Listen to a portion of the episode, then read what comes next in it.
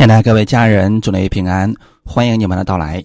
今天是主日，我们一起来看神的话语。今天我们讲一讲关于复活节的信息。先来看今天的本文，《哥林多前书》十五章十六到十九节。我们分享的题目叫“复活的盼望”。《哥林多前书》十五章十六到十九节，因为死人若不复活，基督也就没有复活了。基督若没有复活，你们的信便是徒然，你们仍在罪里，就是在基督里睡了的人也灭亡了。我们若靠基督只在今生有指望，就算比众人更可怜。阿门。我们先来做一个祷告，天父，感谢赞美你，谢谢你借着这个日子，让我们再次纪念耶稣在十字架上为我们的所成之功。如果没有耶稣的救赎，我们众人都在罪中；如果没有耶稣从死里复活，我们就没有盼望。今天借着这样的话语，让我们更多的认识关于复活的信息，让我们知道今天主你依然还活着，你能够给我们新的开始、新的带领、新的一周，我们依然可以有新的盼望。借着今天的话语，使我们充满力量。奉主耶稣的名祷告，阿门。复活节是纪念耶稣在十字架上为我们的罪流血牺牲，三天后从死里复活。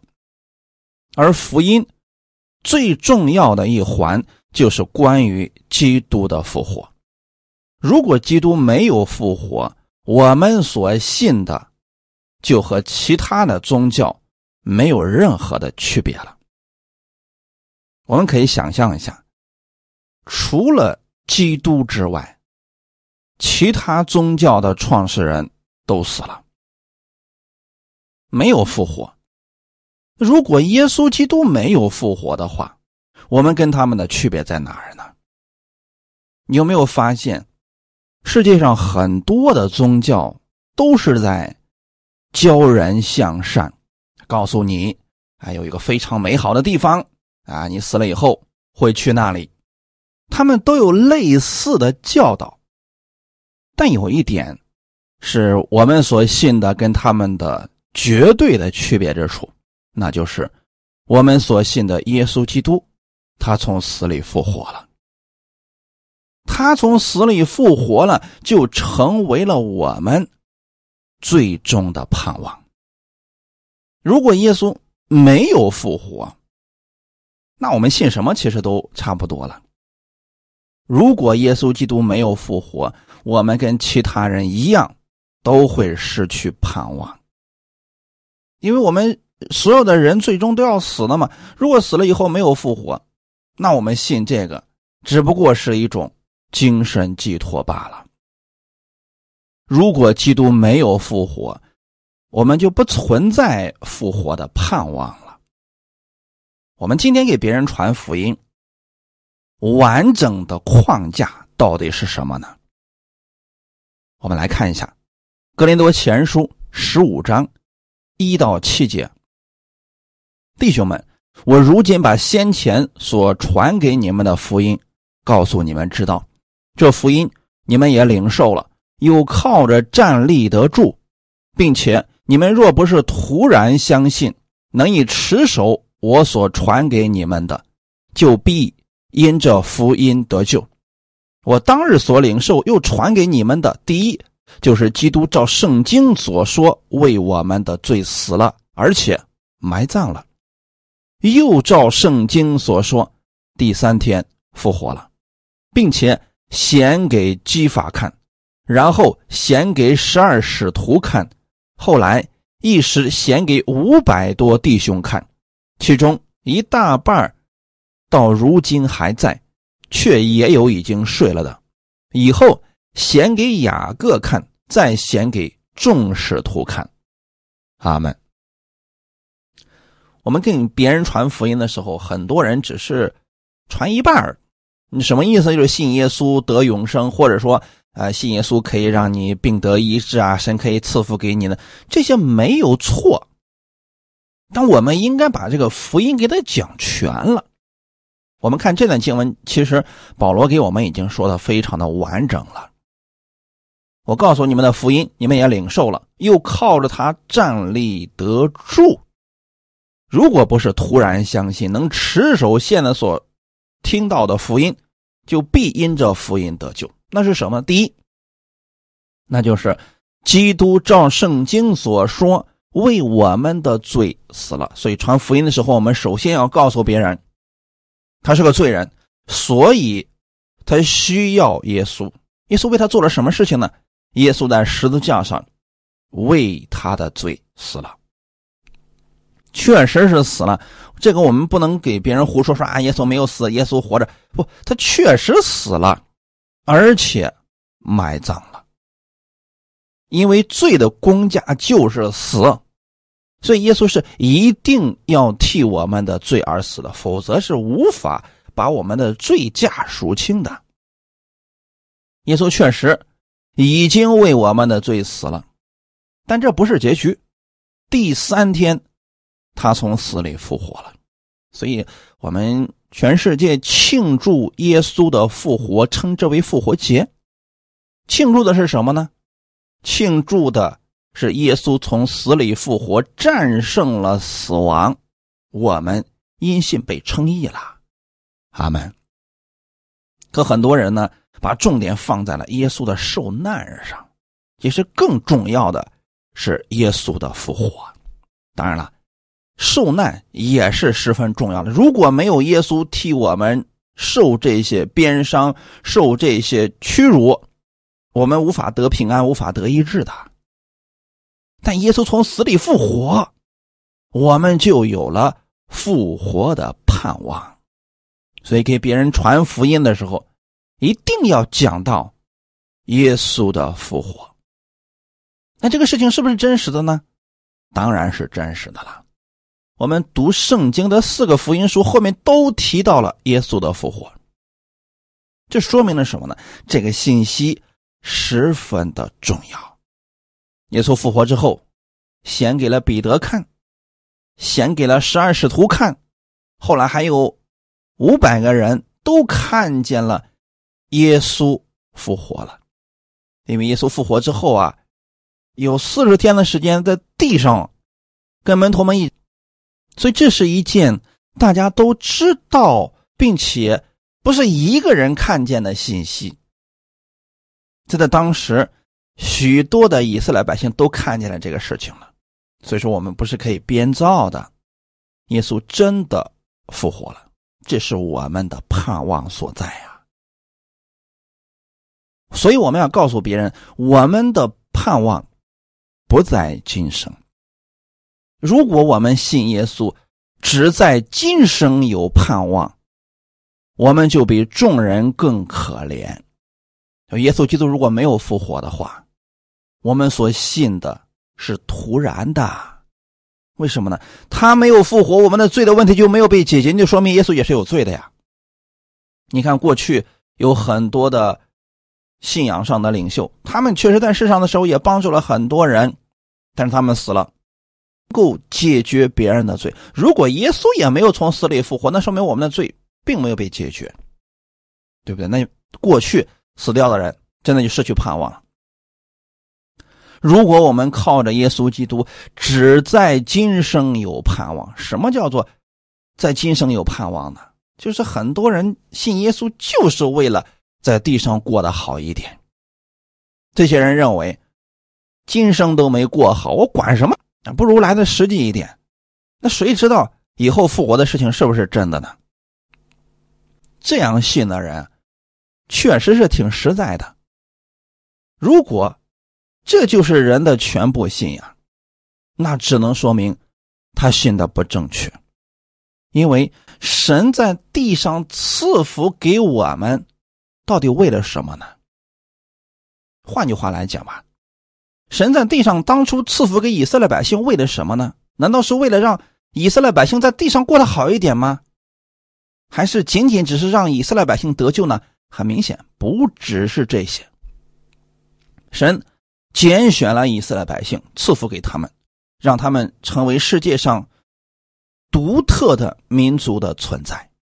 那是为了什么呢？让世人看到神如此恩待以色列百姓，要借着以色列百姓把福音传到地极，让人们对神有更大的盼望。阿门。那如果说我们只是把我们所有的焦点都放在今生的话，那我们就会利用这个神为自己多打算，比如说挣更多的钱，换更高的位置，得到更多的尊敬啊等等。这个时候的人很容易就会走向魔鬼的地步，就是荣耀自己，高抬自己。那我们再看看世人。他们因为不认识神，过的不就是这样的日子吗？希望在这个地上过得好一点，吃的好一点，被人尊敬一点，位置爬得更高一点，等等。这就是人在今生的盼望啊！因为他们没有来生，所以他们就把所有的焦点都用在在今生活得好一点，对吗？可我们不是这样的呀。我们还有复活的盼望啊！什么叫复活呢？死了以后再活过来才叫复活。那死了以后是指我们这个生命结束了，我们再次活过来的时候，就会进入到另外一个永恒的国度当中，而那个国度是永远的。我们现在在地上的时候，我们信了耶稣，只是看到神。荣耀的一部分，可以说是极小的一部分。我们在地上的时候得到了神的恩典，也只是他恩典当中极小的一部分。他全部的荣耀能力，我们都没有见过。但在将来的天国，这些我们都是可以看到的。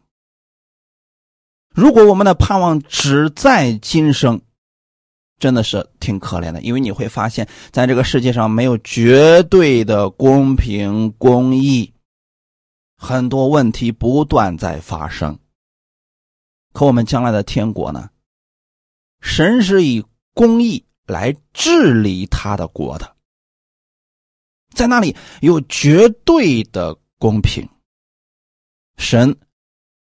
是公义的神，阿门。所以不要把我们的盼望放在今生，你要有这种复活的盼望。如果我们只放在今生的话，我们真的比世人过得更可怜、更艰难呀。为什么呢？世人因为不信神，所以他们可以随心所欲的去生活，啊，他们。做错事情，他们心里面可能也没有什么内疚的事情。可我们不一样，我们发现信了主之后啊，有很多的规矩我们要去守，比如说我们要去传福音，我们要遵守神的话语，我们要给出爱等等。但会发现，我们比世人好像有更多的限制了。虽然我们能得到神的祝福，可是不代表我们可以为所欲为呀。甚至还有很多的人放弃了世上的一切美好的事情，为主去做见证。更有甚者，客死他乡。他们这些人做这一切，又是为了什么呢？如果基督没有复活，他们所做的这一切都失去了意义。格林多前书十五章三十一到三十四节。弟兄们，我在我主基督耶稣里，指着你们所夸的口，极力的说，我是天天冒死。我若当日像寻常人在以夫所同野兽战斗，那与我有什么益处呢？若是死人不复活，我们就吃吃喝喝吧，因为明天要死了。你们不要自欺，滥交是败坏善行。你们要醒悟为善，不要犯罪，因为有人不认识神。保罗没有知识吗？保罗不够聪明，没有分辨力吗？那当然不是了。可是保罗在干什么呀？他过去是个什么样的身份啊？他是罗马人。当时的罗马帝国算是世界上最强大的国家了。作为一个罗马的公民来讲啊，他一生几乎不需要去出苦力、冒死啊等等这样的事情的，一生就是享福的呀。而且呢，保罗这个人非常的聪明啊，即便是在法利赛人当中，那也算是佼佼者了。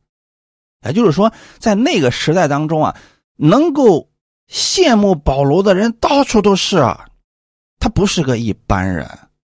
可是保罗竟然把现有的放下了，全身心的投入到了传福音的事工当中去，一直到自己生命的结束。如果连保罗这样的人都愿意为了基督放弃世上的一切，把自己的余生用来传福音、为主做工。那么他一定是看见了世人看不见的事情，但他到底看见了什么呢？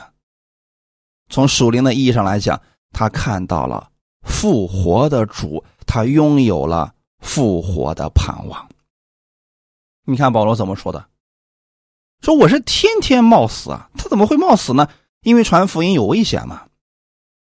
我若当日像寻常人在以弗所同野兽战斗，那与我有什么益处呢？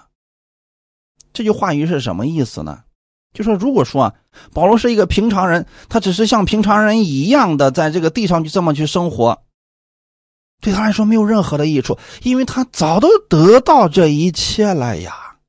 世人还在为能过得好一点，呃，为着能。被别人尊敬一点，保罗全都拥有了。可为什么他还要去做传福音的事工，把之前的全都放下了？他到底是为了什么呢？保罗在服侍主之前啊，在阿拉伯的旷野灵修，曾经被主接到了三层天，听到了隐秘的话语。换句话来讲。他看到了天国的异象，这一比较啊，他就对这个世界失去了兴趣。为什么呢？因为那里实在太好了。只有人遇到了更好的，他才会对现在所有的失去兴趣啊。如果说保罗，在异象当中去了天国，发现天国里边荒凉的不得了，还不如这个世上呢。那他肯定不愿意去啊。可是事实是什么呢？我们读启示录可以发现，连那里的街道都是金金的，碧玉的墙等等，世上东西在天国里边根本就不算什么。这还是次要的，最重要的是什么呢？复活的耶稣基督在哪里？那里拥有绝对的公平，有神的慈爱、神的恩典，这些都是世人最需要的。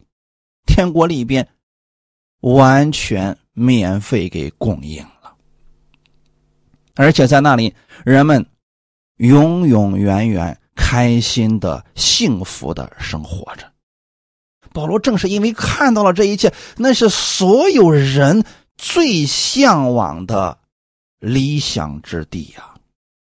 保罗看见了，所以他回来一看，这个世界充满了不公平，各式各样的问题不断的发生，而且地球不断的在被消耗当中，环境污染，各种问题，我们不断的在这种问题当中争斗。这就是世人的状态呀，因为保罗看到了更好的，所以他一定要把天国的信息告诉给世人。这就是为什么他不遗余力的去传福音，因为他拥有活泼的盼望，他知道自己这个生命结束了，复活之后就是永远不会再朽坏的身体。阿门。我们看这段经文，《格林多后书》五章一到四节。我们原知道，我们这地上的帐篷若拆毁了，必得神所造，不是人手所造，在天上永存的房屋。我们在这帐篷里叹息，深想得那从天上来的房屋，好像穿上衣服。倘若穿上，被遇见的时候，就不至于赤身了。我们在这帐篷里叹息劳苦，并非愿意脱下这个，乃是愿意穿上那个，好叫这必死的被生命吞灭了。阿门。这段经文，保罗给我们说的非常的清楚了。我们这地上的帐篷若拆回来，指我们这个身体啊，就是说，我们所有信耶稣的人也相信，我们这个身体呢。是一天一天的不如一天，逐渐的朽坏，最终啊，这个身体要消亡的，就像衣服穿破了一样，你怎么办呢？他已经没办法再修补了呀，那就得换一件新衣服了。我们要相信啊，我们这个肉体是我们灵魂的衣服，这个外面的肉体坏了，那么神就要给我们换一个。换一个什么样的衣服呢？不是人手所造，那是神所造的，在天上永存的房屋。感谢主啊！这个到底像什么呢？就像耶稣基督复活之后的样子一样，充满荣耀。那是一个属灵的身体，那个身体呢？不受时空的限制啊，可以吃东西，也可以不吃东西。大家可以想想看，这是多么美好的一件事情。现在我们人在地上生活的是有很多不得已要必须去做的事情，比如说吃饭的事情。你不能说我修炼一下，我就可以不用吃饭了，这个不能的。我们一定要去吃饭的，这个不得已必须去做的，不吃的话身体会出问题的。而且呢，我们也也是饿的受不了啊。还有一个呢，必须睡觉，如果不睡觉的话。人这个身体也是承受不了的，为什么？这是这个身体它有限制呀，就像这个帐篷一样，它是有限制的。当然了，有这个是更好的。那是说连这个都没有的话，那我们的盼望是不是就更没有了呢？可是呢，神让我们透过这个是要去默想那个更好的。这个肉体是暂时的，是会坏的，但是神给我们所造的。那是永远的。有人说呢，那为什么神要给我们造这么有限的身体啊？一开始的时候啊，神给亚当和夏娃的身体还真的就是充满荣耀的。可惜啊，亚当犯罪了，那个荣耀消失了，所以这个就变成有限制了，才会出现各各式各样的问题了。那将来的时候呢，神要把我们这个身体要改变一下。当我们回到天国的时候，不用这个有限的身体了，是神所造的、复活的、荣耀的、永不朽坏的身体。阿门。那是天上永存的。我们在这帐篷里叹息，为什么叹息呢？有很多不得已的事情必须要去做，但是要没办法改变它。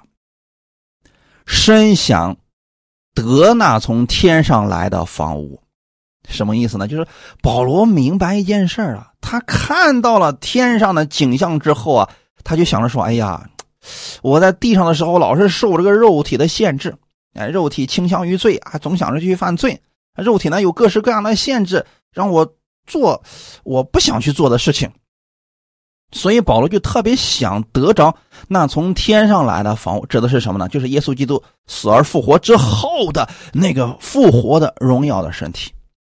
所以保罗说啊，那个天上的房屋就好像穿上衣服一样，不是很难得的。你只要相信耶稣了，等我们这个身体死了以后啊，神就把你变成那样的一个衣服给你穿上了。在我们信耶稣的时候啊。我们接受耶稣的那一刻，我们就属于天国里面的人了。只是说呢，现在这个身体还没有发生改变，所以还是要在这个地上受一些限制，但是我们的内心当中可以向往我们永久的家乡了。在你信耶稣的那一刻呢，你就已经穿上了基督的衣袍。等我们回去的时候啊，我们就发现，哎，我们每一个人啊，都变了形象，都穿着白衣，是荣耀的衣服。遇见主的时候啊，就不至于赤身了。我们在这帐篷里叹息劳苦，是因为有很多我们没办法的事情。我们看到这个世界上很多人不愿意接受耶稣。知道他们的结局是什么，所以我们也叹息劳苦啊，甚至说别人辱骂我们，我们心里还挺难受的等等。在这帐篷里叹息劳苦，并非愿意脱下这个，乃是愿意穿上那个。这是什么意思呢？你看世人在他们受到一些打击或者说受到痛苦的时候，他们就不想活了，他是想脱下这个衣服。但是他们不知道他们将来的出路在哪里。我们不一样啊！我们即便在这个地上的时候遇到了一些不公平的事情、一些痛苦的事情临到了我们，我们不是说愿意脱下这个，我们是愿意穿上那个，因为那个是永恒的，阿门。所以这才是真正的信主的人不惧怕死亡的原因了。那这个生命结束了。神就给我们换上那永远的荣耀的衣服，换上之后呢，目前这必死的生命就被吞灭了。就像耶稣从死里复活以后，谁还能再一次把他杀死呢？没有人了。而且呢，他复活之后比之前是更加的强大。阿门。他可以吃东西，也可以不吃东西；他可以睡觉，也可以觉。所以那个复活以后的耶稣，吃东西成为了他的享受。阿门。所以这是我们复活的盼望。那我们来看一下这个复活的次序，《哥林多前书》十五章二十到二十五节。但基督已经从死里复活，成为睡了之人出熟的果子。死既是因一人而来，死人复活也是因一人而来。在亚当里众人都死了，照样在基督里众人也都要复活。但个人是按着自己的次序复活。出熟的果子是基督，以后在他来的时候是那些属基督的。再后末期到了，那时基督将一切执政的、掌权的、有能的都毁灭了，就把国交于父神，因为基督必要做王，等神把一切仇敌都放在他的脚下。阿门。复活的事情是真实存在的，你看到耶稣已经从死里复活了，我们以后就是。那个样子呀，耶稣成了睡了之人出熟的果子。比如说，很快樱桃要熟了，你看到树上有一两个樱桃已经熟了，那其他的就说明也快要熟了。这个是什么样子？其他的跟那个就差不多的。耶稣基督已经从死里复活了，这事儿已经过去两千年了。我们以后。也要如此呀？为什么呢？既然提到复活，就一定要提到死啊！死既是因一人而来，那就是亚当嘛。在亚当里，众人都死了。这句话意思是：只要你是亚当的后裔，死是一定会临到所有人的，没有人可以避免。你看，过去到现在为止。除了耶稣从死里复活，其他的人都死了。他们那死人复活也是因一人而来，因着耶稣，我们打破了死亡。什么意思呢？就是死亡不再能够拘谨人了，因为耶稣从死里复活了，所以相信耶稣的人，他们都要从死里复活。阿门。这就是我们信耶稣跟世人不同之处了。如果说我们总是为了在这个地上过得好一点而信耶稣啊，今天主啊，你什么时候医治我的身体？什么时候能赐给我更多的财物等等？如果你把你所有的焦点都放在这些事情上，有时候你真的会软弱，会跌倒的，因为你失去了更重要的。况且呢，如果神没有满足。你所求的人也会软弱的呀，所以我们要把我们的焦点放在上面，复活的盼望。阿门。在地上，神给了我们，我们感谢神；如果暂时神没有给我们，我们依然感谢神。为什么呢？因为以后那个是更好的呀。我们在地上为主做工，将来的时候神还要赐给我们赏赐。所以说，怎么算我们都不赔啊。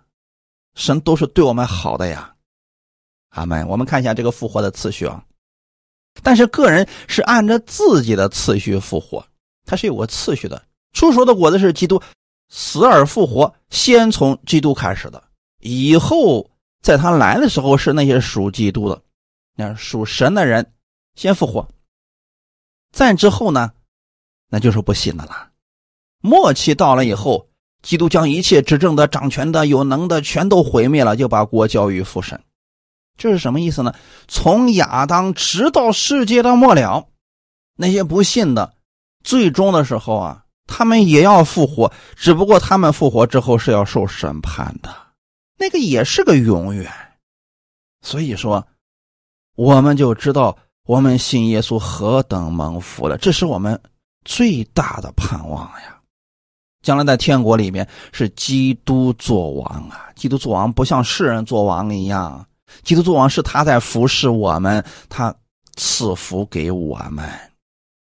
阿门。那过去敌对基督的人都成为了基督的仇敌，被放在了基督的脚下呀。基督已经从死里复活了，成为我们出熟之人的果子啦。这就完全不一样了，因为基督如何，我们以后的身体也会如此呀，阿门。所以弟兄姊妹，不管这个世界怎么样发展，不管世人多么的邪恶，你不要去看这些负面的，你要看基督，你要拥有这复活的盼望，阿门。把你的目光放在上面，《腓利比书》第三章十七到二十一节。弟兄们，你们要一同效法我，也当留意看那些照我们榜样行的人，因为有许多人行事是基督十字架的仇敌。我屡次告诉你们，现在又流泪的告诉你们，他们的结局就是沉沦，他们的神就是自己的杜甫，他们以自己的羞辱为荣耀，专以地上的事为念。我们却是天上的国民，并且等候救主，就是主耶稣基督从天上降临。他要按着那能叫万有归服自己的大能，将我们这卑贱的身体改变形状，和他自己荣耀的身体相似。阿门。保罗他为什么愿意去效法基督而生活呢？因为他看到了。复活的基督的样式，他看到了将来天国的样式啊，所以他让我们去效法他。而且保罗也告诉我们，在这个世界上有很多人是基督十字架的仇敌。那首先这些人是不信的呀，他会抵挡我们，拦阻我们。保罗说：“我屡次告诉你们，现在又流泪的告诉你们，他们的结局就是沉沦。”既然这些不信的人他们是要沉沦的，我们没有必要的天天去辱骂他们、定罪他们，真的不需要。你要把你的精力、把你的盼望和焦点放在神那里，那里拥有平安和喜乐以及盼望。阿门。为什么呢？因为这些不信的人，他们的神就是他们的杜甫啊，就是为了过得好一点，在地上拥有更多一些。这就是他们所要的呀。我们要的不是这些，他们，并且呢，他们以自己的羞辱为荣耀，就是做各式各样见不得光的事情，失去公平公义的事情，他们乐意这样。为什么？为了得到更多一些，专以地上的事为念。这就是这些不信者他们的盼望呀。我们不是这样的，所以弟兄姊妹。我们是天上的国民，我们只是暂时的在这个地上过着几十年呀。你就把这在地上的这些年当做是一次人生的旅程。时候到了，我们是要回家的，就像你出门去旅游一样。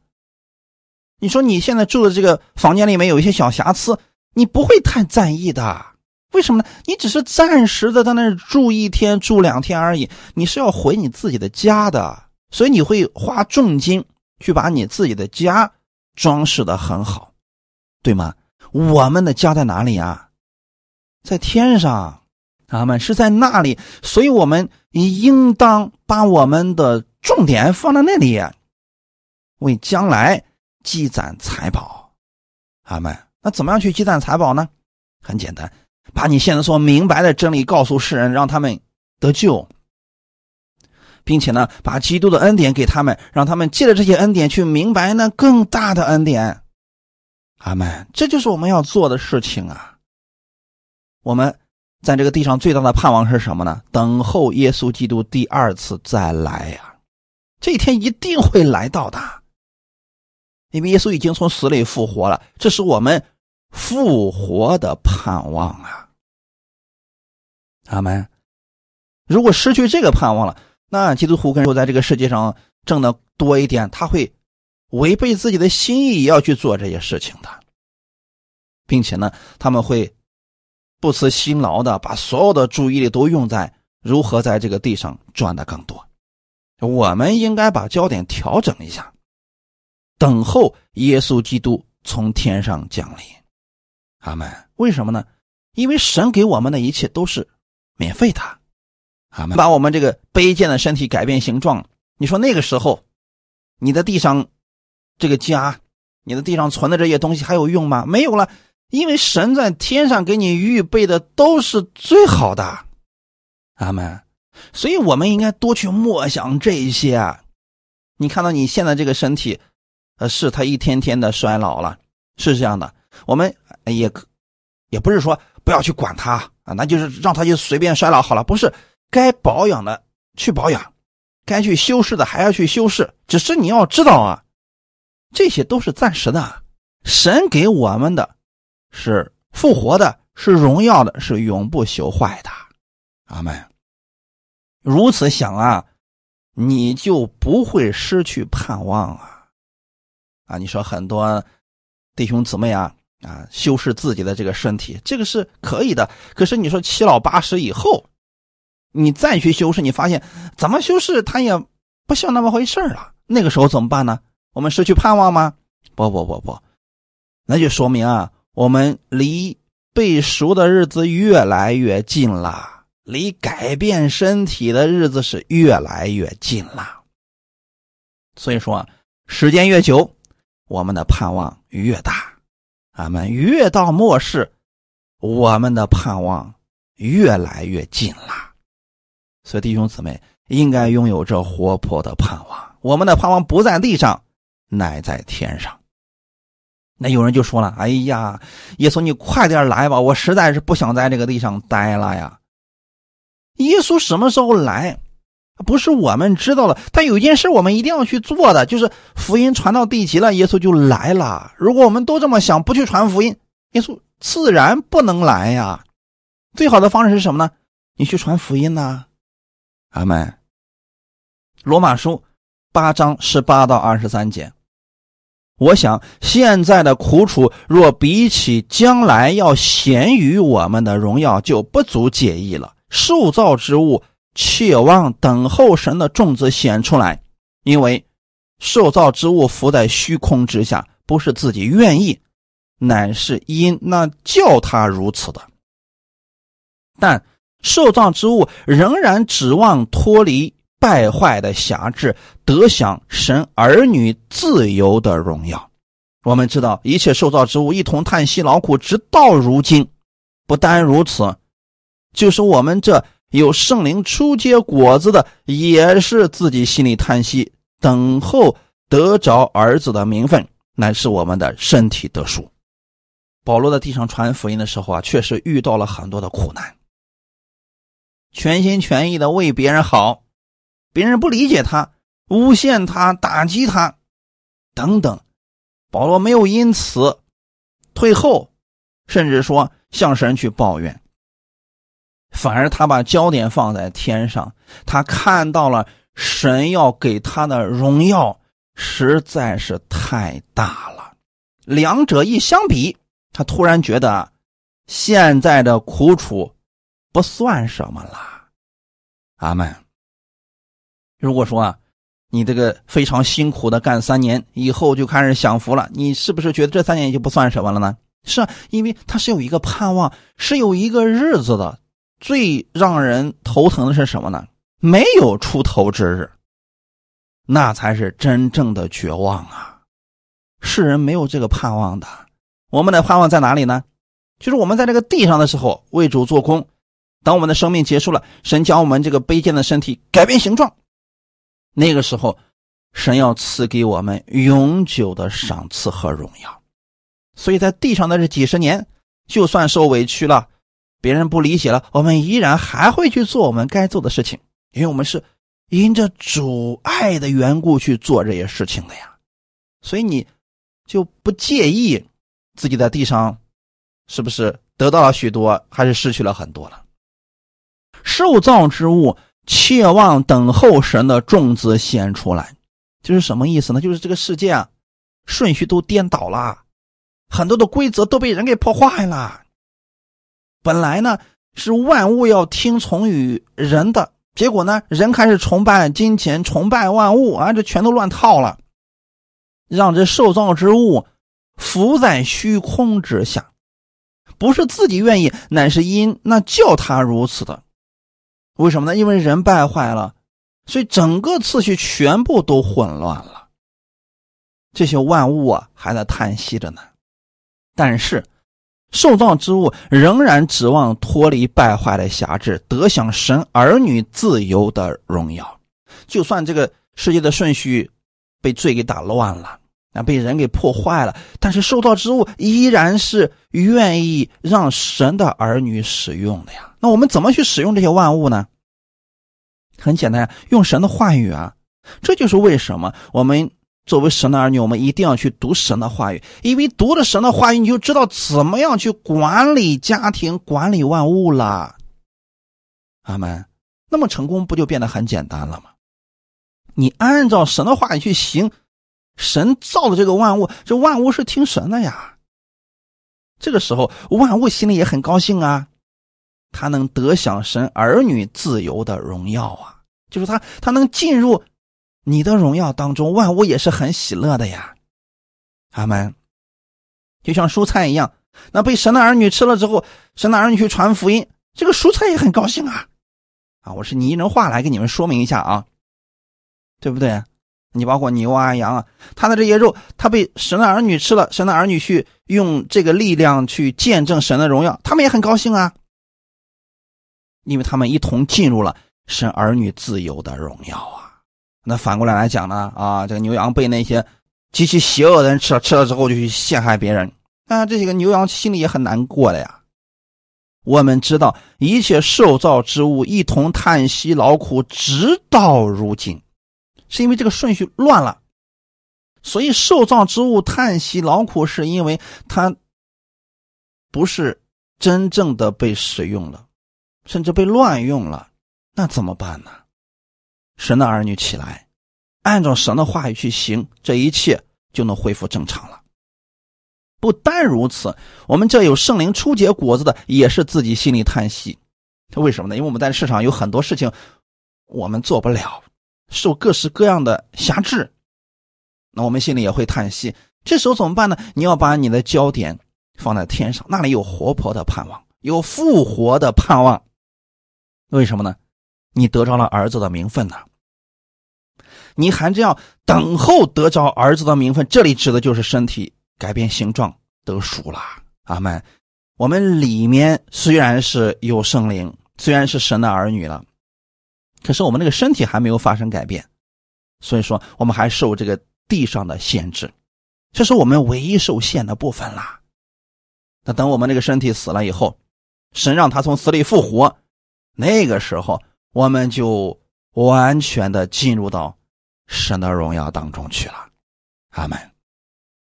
所以弟兄姊妹，每当你想一想基督的复活，想想你以后也要像基督一样去复活，你就拥有了复活的盼望啊！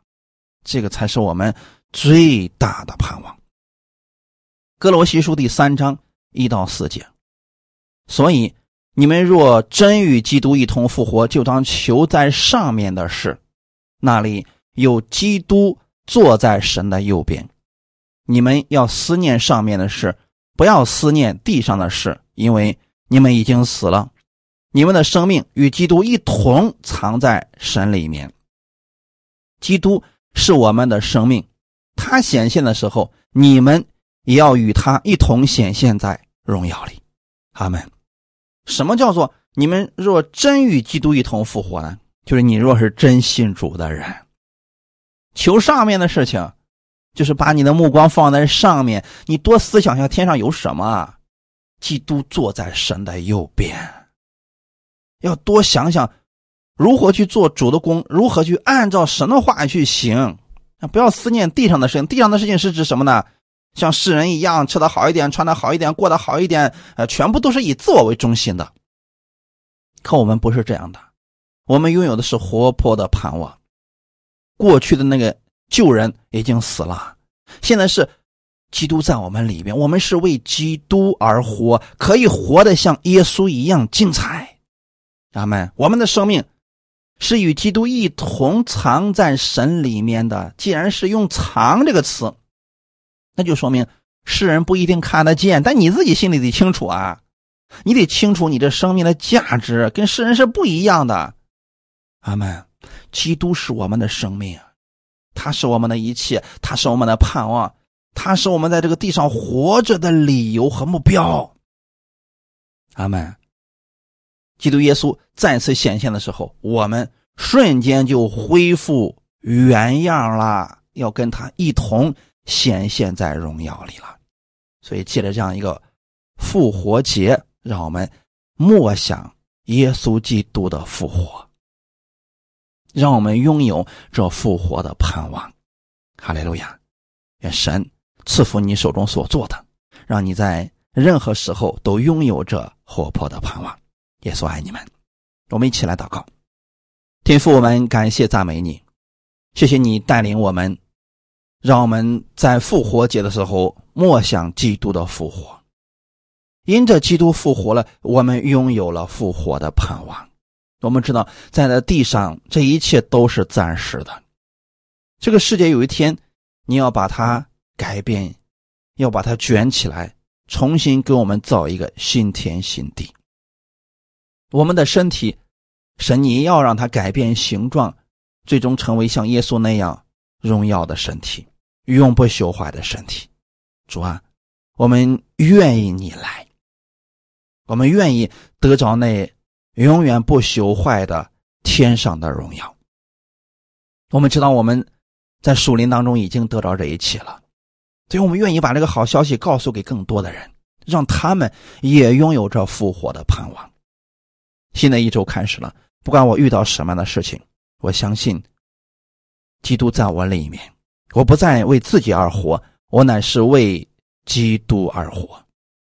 你赐给我智慧，赐给我力量，让我把基督的福音传出去，给更多人带来这活泼的盼望。感谢赞美你，一切荣耀都归给你。奉主耶稣基督得胜的名祷告，阿门。我们一起来领受圣餐，请举起你手中的饼。奉主耶稣的名，将这饼分别为圣。从此刻开始，这不再是普通的饼，那是耶稣的身体，为我而设的。耶稣舍下他的身体，使我的身体可以得着健全。从此刻开始，我相信，因着耶稣的身体，我的身体也会发生改变。因他所受的鞭伤，我就得着了医治。耶稣的身体是健康的，所以奉主耶稣的名宣告：借着这圣餐，我的身体也是健康的。现在奉主耶稣的名，命令我身体当中所有的疾病立刻的离开。阿门。谢谢耶稣医治了我，谢谢你赐下你的身体给我，感谢赞美你。我们一起来举起你手中的杯，奉主耶稣的名，将这杯分别为圣。从此刻开始，这不再是普通的葡萄酒。乃是耶稣的保险，为我而流的。耶稣流出保险，使我所有的罪都被赦免了。我知道，耶稣在十字架上已经为我的罪流血牺牲，我的罪被完全的洗净了。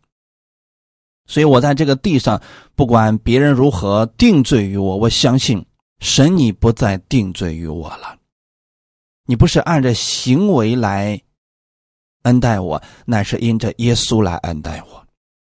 他已经为我的罪付上了代价，所以我知道我跟你之间是有永远的约定。